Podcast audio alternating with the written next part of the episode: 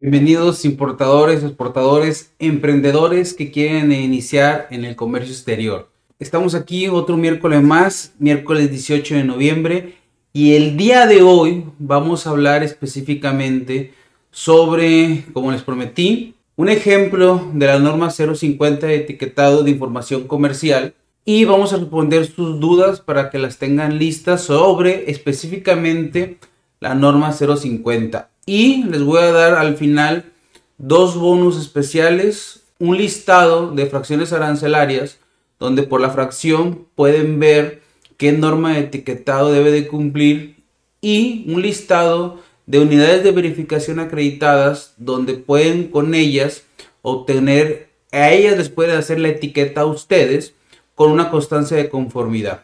Eso se lo vamos a explicar al final del programa y en este video les vamos a dejar el link para que la puedan bajar ustedes y obtenerlas. Les recuerdo también, me dicen, me comentan que les recuerden que le den me gusta al video, que lo compartan y que se suscriban al canal, ¿va? Vamos a comenzar entonces. En nuestro pizarrón digital ya vimos en otros videos de zona aduanera varias normas. El día de hoy nos vamos a enfocar en la norma 050 etiquetado de información comercial. Todos estos campos ya lo vimos alguna vez en algún programa de zona aduanera. Los invito a que busquen en la lista de reproducción en YouTube donde está este, este video, ¿va? Y agregamos un campo que es el campo E de ejemplo, que vamos a irnos aquí. En el campo E de ejemplo está la norma 050 SECOFI 2004 para mercancías generales. Recuerden, ¿cómo saben qué norma de etiquetado deben de cumplir. La fracción arancelaria les va a determinar qué impuestos van a pagar y qué normas de etiquetado, de seguridad o permisos deben de cumplir su producto para la importación. Y recuerden, no importa que son importaciones personales o comerciales, las paqueterías, bajo su criterio, les van a decir si deben de, deben de pasar por el proceso de importación. Teniendo la facción arancelaria que se les va a dar su agente banal, su paquetería o su asesor que les tiene que ayudar cualquiera de los tres en el proceso de despacho, con esta fracción van a hacer su importación, ¿va? Vamos a dividirlo en tres puntos. Etiqueta, instructivo o manual de operaciones y garantías. Ojo, la norma 050 lleva en el punto número uno la etiqueta que son los datos obligatorios que debe de llevar la etiqueta. En el punto número 2, algunos productos de la norma 50 deben de llevar instructivos o manuales de operaciones. Es lo mismo, es un instructivo de operaciones o un manual de operaciones, no es uno u otro, solo es un sinónimo. Y el instructivo o manual de operaciones es, es cómo armarlo o cómo usarlo. Dependiendo del producto, debe de llevar o no instructivo. Si tú como comprador o importador no sabes si tu producto a importar tiene un instructivo manual, pregúntale a tu fabricante. Tu fabricante si lo tiene, es muy probable que te lo comparta en inglés. Tú solo tienes que traducirlo al español y enviárselo para que te lo envíe con instructivo. No todos los productos de la norma 050 aplica el instructivo, solo algunos, ¿va? Y las garantías. Ojo, para mi punto de vista y mi criterio, que no tengo la verdad absoluta, no tengo idea este, que hagan otros agentes banales, otras agencias banales, que hagan las paqueterías o que hagan otros asesores. Tienen todo mi respeto. Pero para mi punto de vista, las garantías en la norma 050 es opcional y es mi criterio. Según yo, el acuerdo de la norma 050 te dice que cuando quieras ofrecerla, no es obligatorio dar garantías en los productos de la norma 050. Algunos estudiosos del comercio exterior dicen que sí es obligatorio.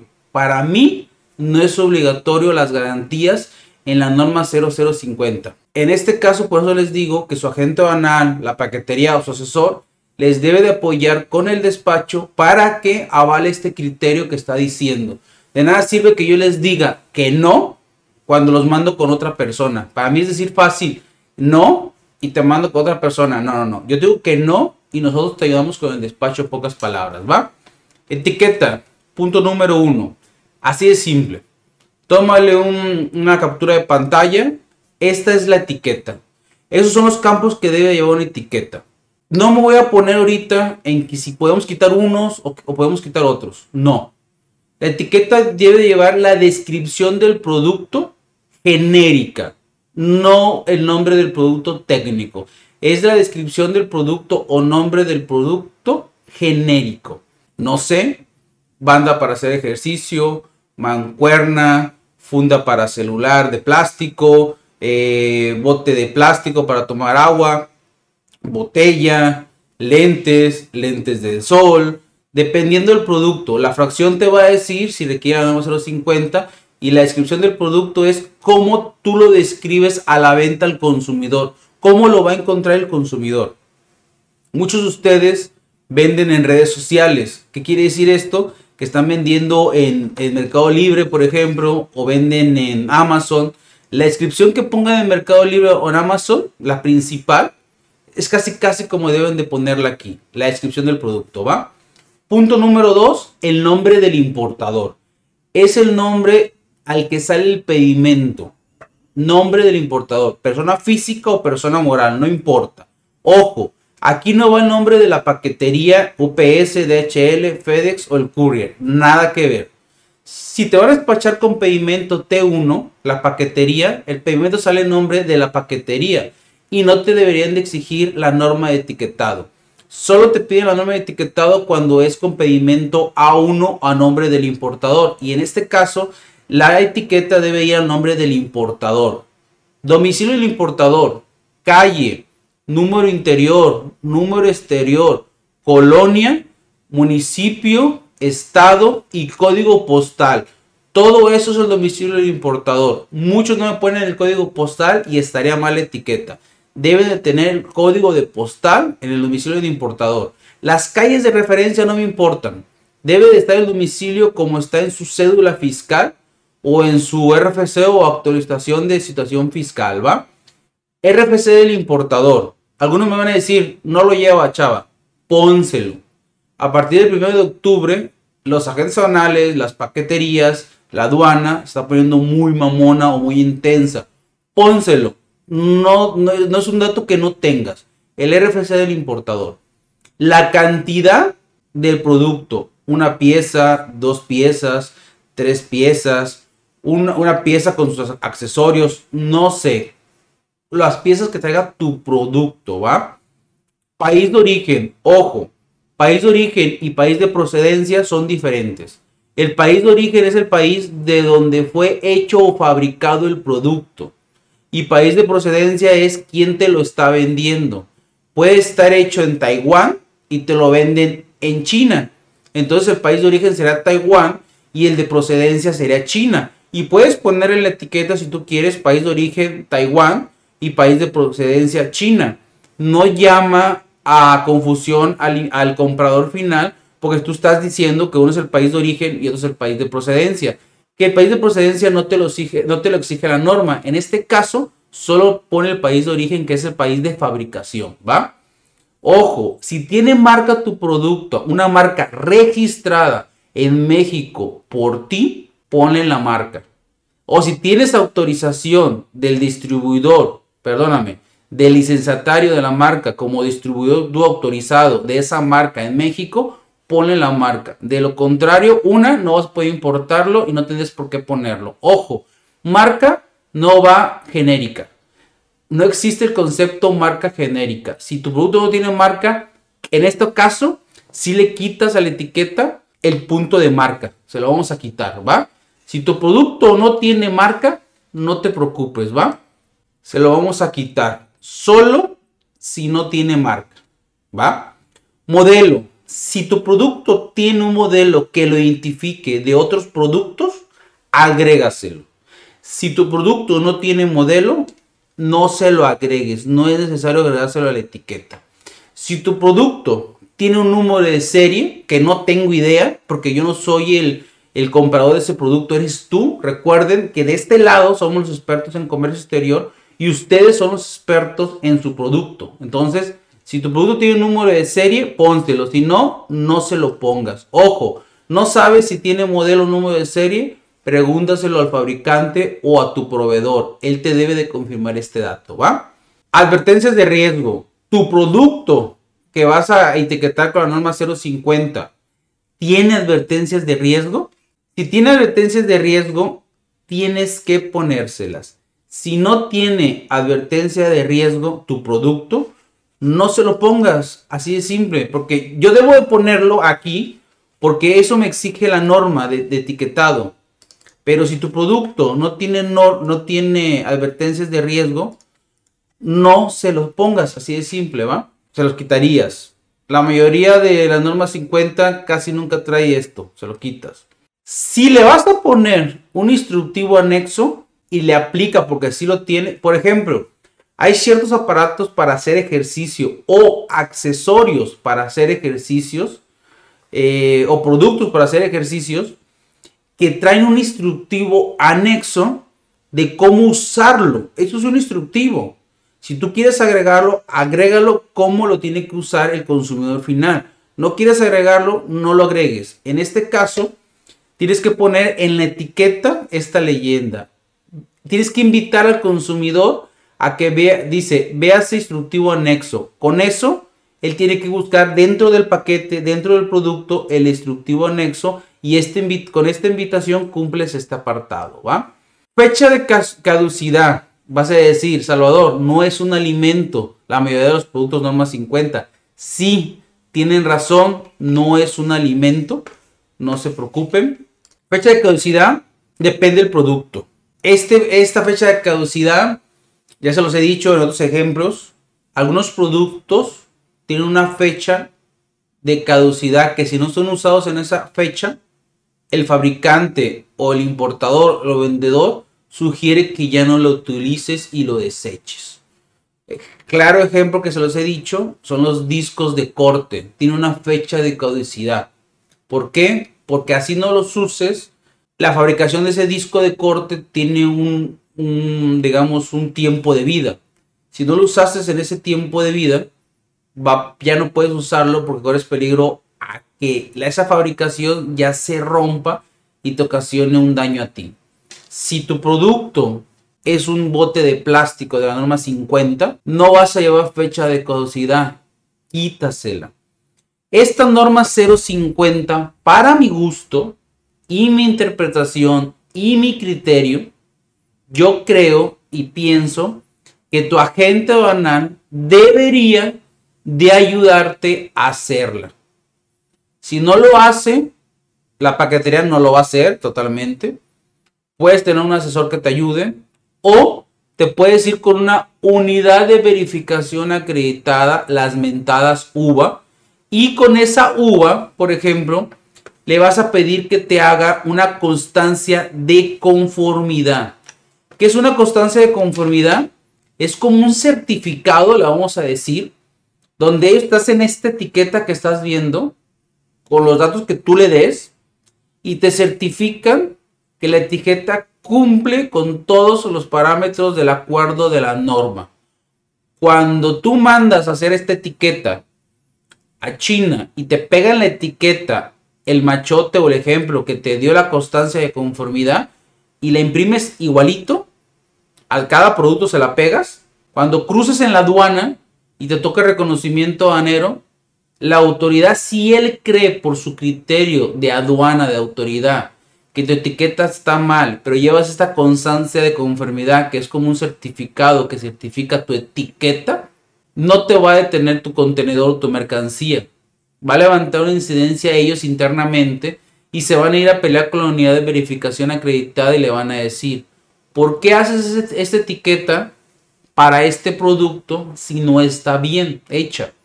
Ya se van a pelear entre ellos y va a ser bronca entre ellos. Ya tú no vas a tener ninguna responsabilidad con esa etiqueta. Siempre y cuando hayas usado el formato que te avalaron la constancia de conformidad. De lo contrario, si es otro producto o si el producto cambió y no es el mismo que llevas a la constancia, por color si tú quieres, por forma, por uso, lo que tú quieras, no es el mismo producto, ¿cómo lo vas a identificar? Porque la mayoría de esas constancias te piden modelo del producto. Y si no es el modelo, te van a tumbar la norma con la constancia para que tengan cuidado. Estas constancias por norma y por producto un precio rango oscila entre los mil, dos mil quinientos pesos por producto por norma. Ojo, es un rango. Revíselo con la unidad de verificación acreditada cuánto les van a cobrar. ¿Va? Vámonos al punto 2. Como les dije, tómenle aquí una captura de pantalla esto. Me voy a quitar aquí. Tómenle una captura de pantalla. Esa será una etiqueta. Pueden usarla. Esa será la norma 050. En caso de que tú le metas instructivos o manuales de operación a tu producto con la norma 050, tienes que decirle que ve el instructivo anexo al producto en la etiqueta impresa. La etiqueta impresa en teoría va en, el, la superficie principal de exhibición, en teoría, ¿va? En el instructivo, es un instructivo anexo como ya has visto, debes de poner de nuevo el nombre del importador, el domicilio del importador, tienes que ponerle, por ejemplo, tienes que ponerle el domicilio, como te dije, calle, número, colonia, exterior, interior, delegación, municipio, estado, código postal, el RFC del importador, debes poner el teléfono del servicio para, para dar servicio conforme al instructivo del manual de operaciones del importador. Hay que poner de nuevo la marca y el modelo que aplica el instructivo, si son varios modelos de repente. Número de serie se aplica. Hay que poner las precauciones, perdón otra vez. Hay que poner las precauciones si es que tiene el producto. Hay que indicar, hay que, hay que agregar las indicaciones de instalación del producto Estamos hablando tal vez de un aparato para hacer ejercicio que tienes que armarlo. Hay que poner las indicaciones este, de cómo instalarse. Indicaciones de conexión, si va conectado a gas, a, luz, etcétera, no sé. Indicaciones también de ensamble, por ejemplo. Indicaciones de mantenimiento para su buen uso. Todos estos campos es lo que te pide el instructivo manual de operaciones si es que tu producto es apto para llevar un instructivo manual de operaciones. De lo contrario, no se lo pongas. Por ejemplo, un producto desarmado para gimnasio que es de la norma 050 es casi, de, es casi seguro de cajón que tienes que llevar un instructivo. No es que quieras, es de cajón. Porque si no, el importador, ¿cómo lo va a armar? Va, discúlpame, el consumidor final, ¿cómo lo va a armar? Es casi un hecho, casi seguro que debe de ponerle un este, instructivo o manual de operaciones. Tómale de nuevo a este manual una captura de pantalla. Eso te puede ayudar con el manual. Y por último, en caso de que quieras dar garantías, pero como ya te dije al inicio del video, para mi punto de vista, tú no debes de dar garantías para la norma 050. No estás obligado. Por ejemplo, en la norma 024 sí estás obligado a dar una garantía. En esta norma 050, para mi punto de vista y criterio, no estás obligado, aunque muchos estudiosos del comercio exterior y de este tipo de normas dicen que sí. Mi punto no. Supongamos que sí des garantías o que la paquetería te esté exigiendo la garantía para el momento que importar pues como te digo, estás a criterio de la paquetería. Si ellos te exigen la garantía, tú debes de cumplir con la garantía, ¿va? En este caso, de nuevo, debe de llevar... Ustedes me vas a decir, Salvador, ¿estás repitiendo datos? Sí, porque estamos viendo cada, la etiqueta, el instructivo y la garantía por separado. Si vas a unificar instructivo y garantía, por ejemplo, puedes omitir el nombre del importador, domicilio del importador, RFC del importador, teléfono servicio del importador porque ya lo mencionaste anteriormente. O si en la etiqueta va el instructivo, puedes quitar eso. Pero, vuelvo lo mismo, cada producto, cada etiqueta es diferente. Tendría que analizarse, ¿va? Ahorita vamos a dar, estoy viendo unos comentarios ahorita aquí en redes. Ahorita los vamos a contestar, no se preocupen. Eh, entonces, en este caso, las garantías, vuelvo lo mismo, nombre del importador es el que sale el pedimento, ¿va? No es el nombre de la paquetería. Domicilio importador, calle, número exterior, número interior, colonia, delegación, municipio, estado, código postal. RFC del importador. Teléfono del, servicio de importador para estas garantías. Marca si es que aplica. Modelo si es que aplica. Número de serie si es que aplica. Nombre del establecimiento donde van a ser válida esa garantía en caso de que no sea el mismo domicilio del importador. Domicilio del establecimiento de la garantía con los parámetros que ya mencionamos. Teléfono del establecimiento donde van a ser válidas las garantías. Correo electrónico del establecimiento para las garantías. Eh, tienes que mencionar la duración de la garantía. En esta norma 050, por ejemplo, no te dice cantidad o no te dice tiempo. La norma 24 sí te dice para unos productos mínimo tres meses y para otros mínimo un año. En este caso no. La norma 50 no te dice el tiempo de garantía porque es opcional como te digo. Tú tienes que ponerle en caso el tiempo que tú quieras. Conceptos de la cobertura de la garantía. ¿Qué conceptos cubre la garantía que estás ofreciendo? Limitantes o limitaciones de la cobertura de la garantía. Tienes que mencionarlo. Excepciones de la cobertura de la garantía. Eh, Procedimiento para hacer efectivo la garantía, debes de mencionarlo en, el, mismo, en las mismas garantías. Y, un, y, va a ser, y por último, precisar la fecha de compra del consumidor final. Vas a decir, Salvador, eso no puedo ponerlo porque ni que fuera divino. No, no, no. Pones un campo donde dices fecha de compra de este producto y eso lo llenarías a mano al momento de la compra-venta. Porque a partir de eso entra el, plazo de duración de la garantía. Por eso lo, por eso lo menciono, ¿va? Tómale también a este una captura de pantalla si gusta. Lo que son las eh, la, garantía. Ahí se los dejo. Y ahora vamos a mm, irnos a unas dudas tengo por aquí. Y ahorita vamos a lo que les comentaba de los bonos, ¿va? Vamos a empezar con YouTube. Le mandamos saludos a Marco González. Dice, ¿qué tal Salvador? Saludos Marco. La etiqueta tiene que tener una certificación o puede hacerle alguno que sepa de, tema de etiqueta. Hablo sobre la norma 024. Marco, hoy no hablamos de la norma 024, pero tu pregunta aplica para todo.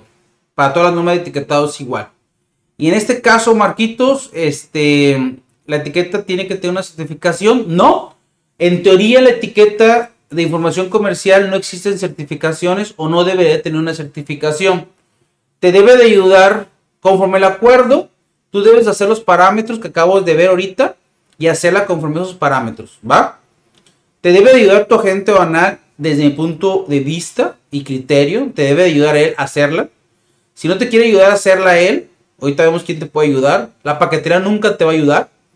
Puede ayudarte un asesor externo, pero ya sea que te ayude el agente banal o el asesor externo, no quiere decir que esté bien la etiqueta. Si cruzan en la aduana en un reconocimiento aduanero y la aduana considera que no está bien hecha la etiqueta, se las van a invalidar y te van a hacer etiquetar. Para evitar eso, existe la opción de una constancia de conformidad que te la da, esa constancia de conformidad es como lo que tú bien mencionas, una certificación. ¿Quién te la da? una unidad de verificación acreditada te la da. Así de simple, ¿va? Vamos a ir a, quiero ver ahorita. Les voy a mostrar ahorita. Voy a aprovechar el comentario de Marco González de YouTube. Para mostrarles el Excel que les comenté. Aquí está, miren. Este Excel se los voy a dejar. Hoy no creo que lo deje pero a partir de mañana, después de mediodía, mi equipo de edición va a poner un link en este, en este video y va a dejar el link de este Excel para que usted lo rescate.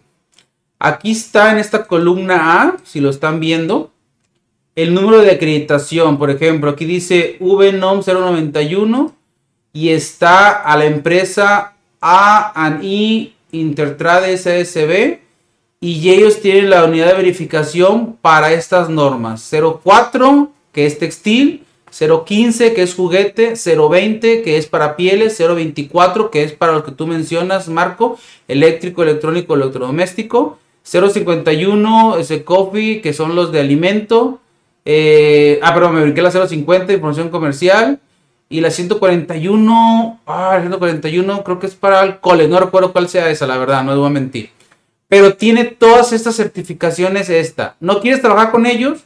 Está la VNOM, la, la VNOM 116, que es a la nombre de la empresa AA Asistencia y Verificación SDRSB y tiene todas estas normas, la 04, la 15, la 20, la 24, la 50, que son las más taquilleras. Tiene para la 51, para la 116, para la 141, para la 142 y para la 189. Y así te puedes ir abajo buscando. Ojo, lamentablemente este listado solo tengo la unidad de verificación y tengo la razón social. Ustedes tienen que googlearle y buscar por la razón social a la unidad de verificación, acreditada. Deben de buscar su domicilio y su contacto. ¿Por qué? Porque no tengo el de todos. Si me mandan un correo, por ejemplo, a sg.salvadorgarcia.com.mx y me dicen contacto de uva, yo les puedo pasar por correo algún contacto de algunas uvas que yo conozco. Pero les tengo que mostrar un listado completo de otras uvas que yo no conozco, digamos, o que no promociono, para que ustedes tengan libre, libertad de escogerlas, ¿va? Espero que ese, este, este comentario, mi buen Marco González, haya respondido tu duda sobre qué puede hacer alguien que sepa el tema de etiquetado. Habla sobre las DOMS 24. Con estas puedes hacer la constancia de conformidad, que fue la que ya expliqué, ¿va? Vamos a cerrar este Excel entonces. Y vamos a irnos ahora un poquito a YouTube. ¿Qué onda Luis? Luis Polanco, te damos saludos. Luisito Polanco estuvo el día de ayer, estuvo hoy es miércoles. Estuvo ayer él y su esposa visitándonos en las oficinas. Grabamos un video para redes sociales. Eh, próximamente lo vamos a subir al canal con su, con su asesoría. Eh, la hicimos vía telefónica, vía Zoom. Y después tuvo oportunidad de visitarnos en las oficinas. Quería conocernos. Y lo recibimos con mucho gusto, ¿va? Peter Few de, de, de YouTube. ¿Cómo este artículo pertenece a la NOM 050? Gracias, Peter, por tu pregunta. Es muy buena pregunta. Y aquí está el segundo listado que les tengo para ustedes en Excel el cual, el cual les vamos a compartir en este momento. Aquí estás viendo el listado. Este listado, que también el día de mañana, hoy no se los prometo, mi equipo de edición les va a subir un link donde pueden encontrar este listado y pueden bajarlo. Es un Excel, ¿va? O, lógico. Dices tú, mi buen Peter, ¿cómo sé si mi artículo pertenece a la norma 050? Necesitas primero contar con la clasificación arancelaria de tu producto. Ya les dije en muchos videos. Para determinar la correcta clasificación arancelaria, se la debe determinar su agente aduanal, que les va a ayudar con su despacho de importación o exportación, su paquetería, que les va a ayudar con su despacho de importación exportación como UPS, FedEx o DHL, lo cual dudo que hagan porque no tienen ese servicio, pero si lo logran, qué chingones o tener la ayuda de un asesor externo que les ayude con la fracción arancelaria, pero les ayude también con el despacho. De nada sirve que contraten un, un, asesor que les ayude con la fracción arancelaria si él no les va a ayudar con el despacho. Desde mi criterio, de nada sirve. Porque cada agencia aduanal o agente aduanal invierte en un departamento de clasificación y glosa. Tiene mucho dinero invertido ahí. Puedes sugerirle una fracción arancelaria, pero debes de revisar con tu agente banal que coincida con el concepto de, con, el, con el criterio de clasificación arancelaria y tenga la misma fracción de entrada. Para que el agente banal, la agencia banal, la paquetería o el asesor te clasifique un producto, desde mi punto de vista también, tu importador debes de enviarle fotos del producto, fotos del frente, de los lados, de abajo, de arriba, de atrás, la mayor grado de la, mayor cantidad de fotos que le ayude a ver el producto sin tenerlo en físico. ¿Por qué? Porque a veces tenerlo en físico y muestras es más caro. Con las fotos se puede. Si tienes, si tienes además un link de compra de una página web como AliExpress o Alibaba o la página web de tu, de tu fabricante donde podamos ver cierta información que no vemos en las fotos, ayudaría mucho. Y tercero, como tú eres el experto en el producto que quieres importar, una carta de descripción donde tú le dices el nombre genérico del producto, el nombre técnico o científico, el uso, fusión, material de que está hecho, etcétera, etcétera, para que ya sea tu agente o nada, la agencia, paquetería o asesor, te determine la correcta clasificación arancelaria. La clasificación arancelaria es la que te va a decir cuántos impuestos vas a pagar, qué normas de etiquetado vas a cumplir, qué normas de seguridad como certificación vas a cumplir o qué otros permisos debes de cumplir para importarlos, ¿va? En este Excel que están viendo, viene el código o la fracción arancelaria, le estamos llamando código, por ejemplo, aquí. Viene la descripción del producto, por ejemplo, la angosta. Viene la norma. Y en este caso aquí ya les puse un filtro. Váyanse al filtro y, por ejemplo, resalten o seleccionen la casilla norma 50 y les va a aparecer desde la celda 50, perdón, fila 52, por ejemplo, salteado ya, las fracciones arancelarias que son, que son, ¿cómo se llama? Con norma 50, como pueden ver aquí, miren. Son todas estas. Ya está por fracción y está por concepto. Y estas se las voy a dejar ahí para contestar la duda del buen Peter Few de Facebook. Quiero darles, quiero que vean, por ejemplo, vamos a ver, por ejemplo, miren, fracción 39, 26, 40, 01, te está diciendo, te dice, estatuillas y demás artículos de adorno de plástico, te dice norma 50, así de simple, ¿va? Por ejemplo, 39, 26, 90, 04, salvavidas, norma 50, te está diciendo. Esos artículos de plástico de la 39, por ejemplo, la mayoría lo tiene. Ojo, es una guía, posiblemente algunas fracciones no estén aquí. Este, pero, pero, por eso les digo que lo chequen con su... Esto solo es una guía y una ayuda. No es asesoría y deben de revisarlo con su agente banal o con su paquetería, no sé, etcétera, etcétera.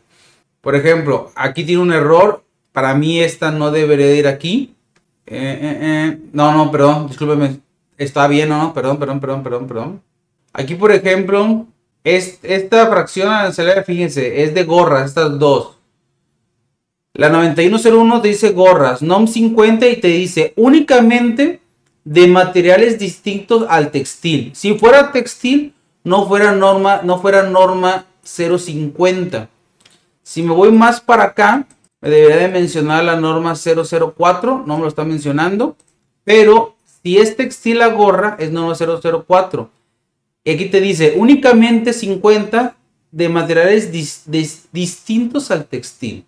Entonces este Excel se lo vamos a dejar también para que lo revisen. Creo que me fui de, Facebook, me marcó un error, pero esperemos que no. Quiero irme, quiero irme hasta la 95, por ejemplo. Por ejemplo, la 95 que son, hay muchos de la 95, por ejemplo, aquí miren, ese es de la 95, todo eso es de la 95 hasta acá. Todo eso es 95. Carretes de pesca, norma 50. Calles de pescar, norma 50. Trampolines, norma 50. Espinilleras, norma 50. Jabalinas, norma 50. Artículos para tenis, norma 50. Palos de golf, norma 50. Todo esto tiene norma 50, por ejemplo. Y es un, es un capítulo 95 de juguetes. Como no se consideran juguetes de la norma 015, la fracción arancelaria te dice que este tipo de productos, aunque estén en el capítulo 95 de artículos de diversión, no se consideran juguetes sino recreativos para deporte, requieren la norma 050. Entonces, aquí les voy a dejar este Excel también les voy a dejar este Excel con para que lo puedan rescatar, ¿va? Ah, ah, ah. Me manda saludos, este, un seguidor que ya lo he, ya lo ubicado por aquí. Dice, tu papá, se llama así, no sé por qué pone así. Dice, papá, Salvador, saludos, fuera del tema, no te preocupes, saludos, papá. En mi opinión, UPS, conforme tu encuesta que hiciste, es la mejor, es la, es la mejor para importar desde China y dentro de México definitiva de HL. Papá, estoy muy de acuerdo con tu criterio. De hecho, vamos a ver esa encuesta que tú bien mencionas ahorita. Ah, ah, ah, Aquí estamos. Esa es la encuesta que dice papá en YouTube. Yo les puse a ustedes hace una semana. ¿Qué paquetería o mensajería crees que es la mejor? Fíjense que ganó la de DHL con un 47% de votos. Dicen que DHL es la mejor paquetería o mensajería. FedEx le ganó que es con un 29%. Y para mi gusto, el último lugar se lo llevó UPS con un 18%. Correo de México el 2%, es obvio, no es una paquetería en realidad. Este es un servicio de correo postal mexicano. Y otros el 4%. Sí me asombró un poco, bueno, sí me asombró y no su respuesta. Quiero pensar que no usan mucho la paquetería de UPS, la verdad. Desconozco por qué. A mí me gusta mucho porque en caso de alguna controversia, en alguna importación de algún paquete con UPS, o sea, cuando tengan un problema con UPS, UPS es más flexible con la comunicación con ustedes. Pueden tener más comunicación con ellos. DHL y FedEx no, definitivo FedEx no, es una bronca para hablar con ellos, pero es muy respetable. Y yo estoy de acuerdo con papá. UPS para importar es la mejor desde China, desde mi punto de vista, pero ya dentro del territorio nacional México, para hacer envíos nacionales y más, por ejemplo, con, la plata, con plataformas como Mercado Libre, DHL es la mejor para envíos nacionales en México. Total de, totalmente de acuerdo con el comentario de tu papá de YouTube. ¿eh? Totalmente de acuerdo. No tengo objeción Gracias a la gente que participó, por cierto, en esa encuesta.